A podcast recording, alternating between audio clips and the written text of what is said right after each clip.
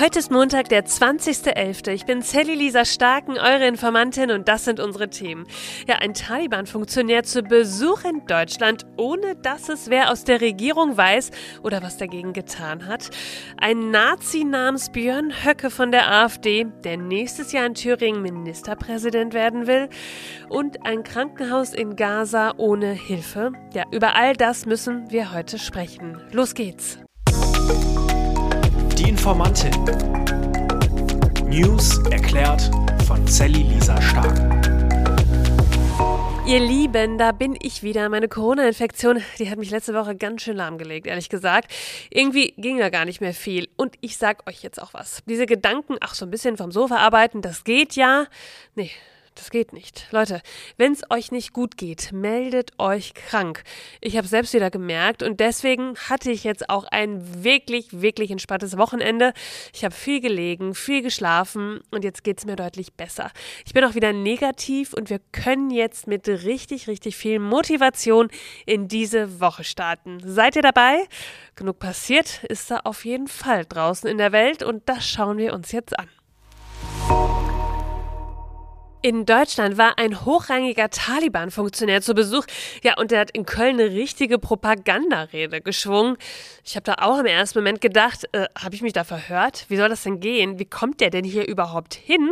Was will der hier? Ja, und wer zur Hölle empfängt ihn denn bitte? Ja, das schauen wir uns jetzt mal genauer an. Abdul Bari Omar, so heißt er. Und am Donnerstag war er in Deutschland und hat in einer Kölner Moschee, die zum Dachverband DITIB gehört, also zur türkisch-islamischen Union der Anstalt für Religion, ja, da hat er eine Rede gehalten vor circa hm, so 70 Menschen. Und dabei auch ganz offen gesagt, also die Islamisten in Afghanistan, die machen eine super Arbeit. Ah ja, ja. Omar ist Leiter der afghanischen Kontrollbehörde für Nahrungsmittel in Afghanistan. Er ist Taliban, ja, und damit eine Führungspersönlichkeit der selbsternannten Gotteskrieger, die Menschen ihrer Rechte berauben, vor allem Mädchen und Frauen. Ja, und der stand da so locker flockig in dieser Moschee in Köln auf der Bühne. Bevor wir schauen, was die Moschee und DITIB dazu sagen, da klären wir doch erstmal, wie ist dieser Typ denn überhaupt nach Köln gekommen? Weil wahrscheinlich ist er ja nicht einfach beim Flughafen in Köln ausgestiegen und hat gesagt, guten Tag, ich komme aus Afghanistan, ich habe hier heute eine Rede.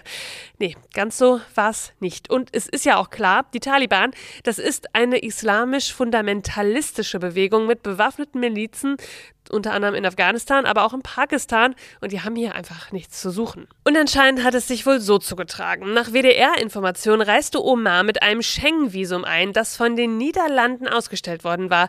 In Den Haag nahm er Anfang des Monats nämlich an einer Konferenz der Weltgesundheitsorganisation WHO teil.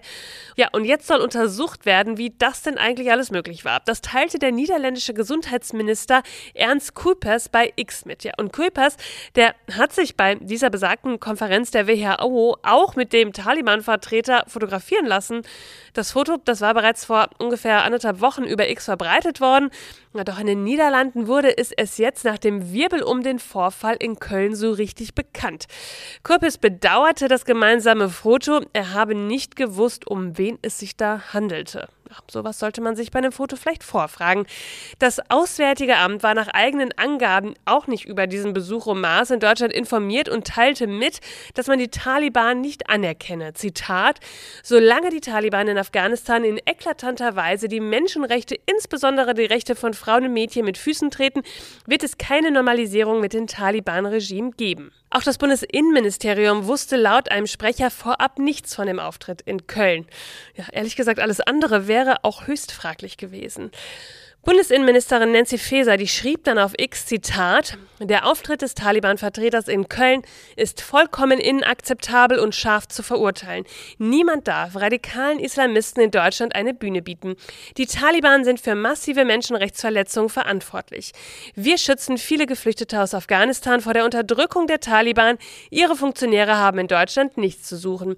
Die zuständigen Behörden gehen dem Fall intensiv nach. Die Tipp muss schnell und vollständig aufklären, wie es zum Auftritt kommen konnte.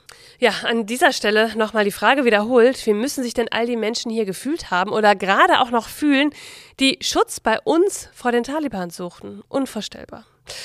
Und DITEB, die sollen jetzt aufklären. Was sagen die denn? Ach, die haben sich entschuldigt und gesagt, eigentlich hatten wir jetzt irgendwie nichts damit zu tun. Ein Kulturverein habe die als religiös angekündigte Veranstaltung organisiert und sich dabei nicht an eine vertragliche Vereinbarung gehalten. Den Namen des Vereins hatte die DITIB zuerst mit afghanischer Kulturverein Köln-Meschenich angegeben. Ja, der Verein hat dann aber gesagt, äh, nee, wir waren daran auch nicht beteiligt. Der Vereinsname ist hier missbräuchlich verwendet worden.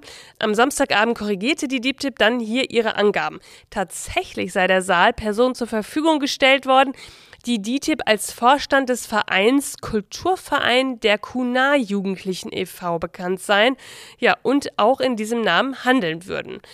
DITIB erklärte dann weiter, man bedauere aufrichtig den erheblichen Schaden, der dem ursprünglich angegebenen Verein entstanden ist und distanziere sich nochmals von der Veranstaltung.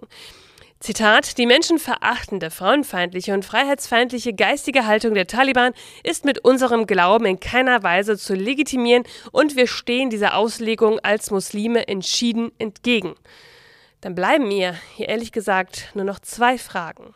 Wie will das Bundesinnenministerium eine Wiederholung so einer Veranstaltung jetzt eigentlich entgegenwirken? Und welche Konsequenzen gibt es für den Verein, Kulturverein der Kuhner Jugendlichen, der all das organisiert hat? Das wird jetzt noch zu klären sein. Hoffentlich. Am Freitag war Landesparteitag der AfD in Thüringen. Und ihr könnt es euch schon denken, Björn Höcke, der wird Spitzenkandidat für die Landtagswahl im nächsten Jahr. Der will ja unbedingt Ministerpräsident werden. Und er hat auch einiges vor. Er will den Verfassungsschutz umbauen. Der soll dann keine Rechtsextremen mehr beobachten. Ja, die AfD in Thüringen, die gilt ja als gesicherte Rechtsextrem. Also klar, dass sie das ändern wollen. Ja, und dann Klimapolitik, das wird es mit der AfD komplett auch nicht mehr geben. Es soll eine breite Abschiebeoffensive geben. Ja, und jetzt kommt der Knaller. Wir werden den Kampf Kampf gegen rechts einstellen, weil dieser Kampf gegen rechts ein Kampf gegen die bürgerliche Welt mit ihren Wert- und Ordnungsvorstellungen ist. So Höcke am Freitag beim Landesparteirat. Und genau dem müssen wir uns entgegenstellen. Der Kampf gegen rechts ist wichtiger denn je. Er zeigt sich auf diesem Parteitag rechtsextremer denn je. Dieser Höcke, der Mann, den wir offiziell Nazi nennen dürfen. Und wenn wir uns mal die anderen Kandidaten anschauen, die auf dem Parteitag für die Liste zur Landtagswahl gerade gewählt worden sind, ja, da nimmt keine Person mehr ein Blatt vor den Mund. Auf Platz 15, da landet Thomas Benninghaus, der von, Zitat, schwarzen Glücksrittern, Klein-Kalkutta und Messerdompteuren spricht. Zwei Plätze dahinter auf Platz 17 Jan Habicht, stellvertretender Schatzmeister im Landesvorstand. Der redet sogar von seiner eigenen, Zitat, Blutslinie und dass sich seine Familie bis ins Jahr 1592 nachweisen lassen. Thüringen liegt in seinen Genen. Zitat, sagt er. Ja, und auf Platz 18 Elisabeth Mengel-Stehle, die Revisionismus in Reinform fordert. Zitat, legen wir endlich unser von Schuldgefühlen geprägten Gefühle ab und kommen zurück zu einstigem Nationalstolz. Ja, herzlichen Glückwunsch.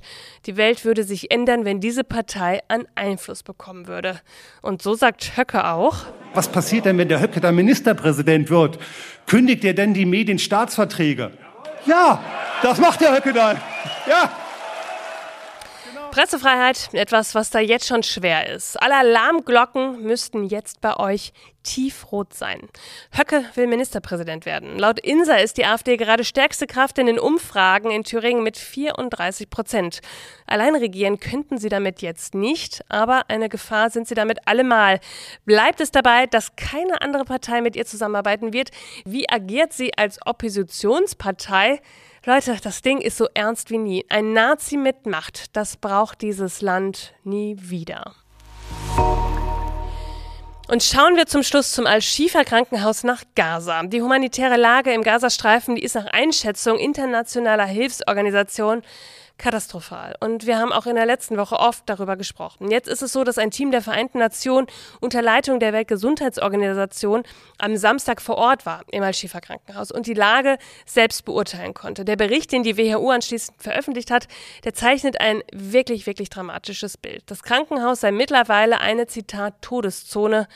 Ja, so steht es da drin, die verbliebenen Patienten und das medizinische Personal, die seien, Zitat, verzweifelt. Die größte Klinik im Gazastreifen steht derzeit im Fokus der israelischen Militäroperation. Da haben wir auch schon drüber gesprochen. Die israelische Armee sucht auf dem Gelände nach Hamas-Einsatzzentralen und auch nach Hamas-Terroristen, die sich ja, unter dem Komplex anscheinend verstecken sollen. Israelische Soldaten, die sind seit Tagen in und um die Klinik im Einsatz, sehr ungeachtet dessen, dass es dafür auch internationale Kritik gab. Die Lage ist unübersichtlich. Angaben lassen sich auch jetzt immer noch schwer überprüfen.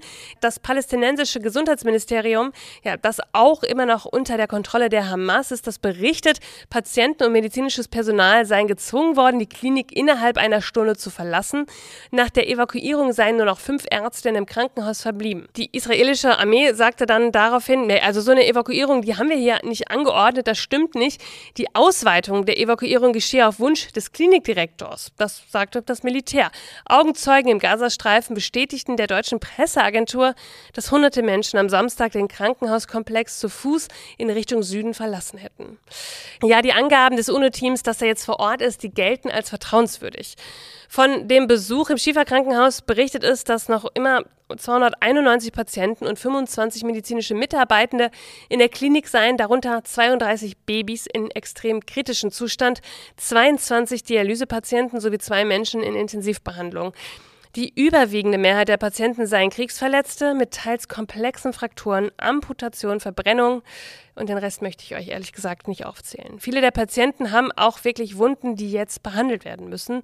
Es steht aber nicht mehr viel zur Verfügung.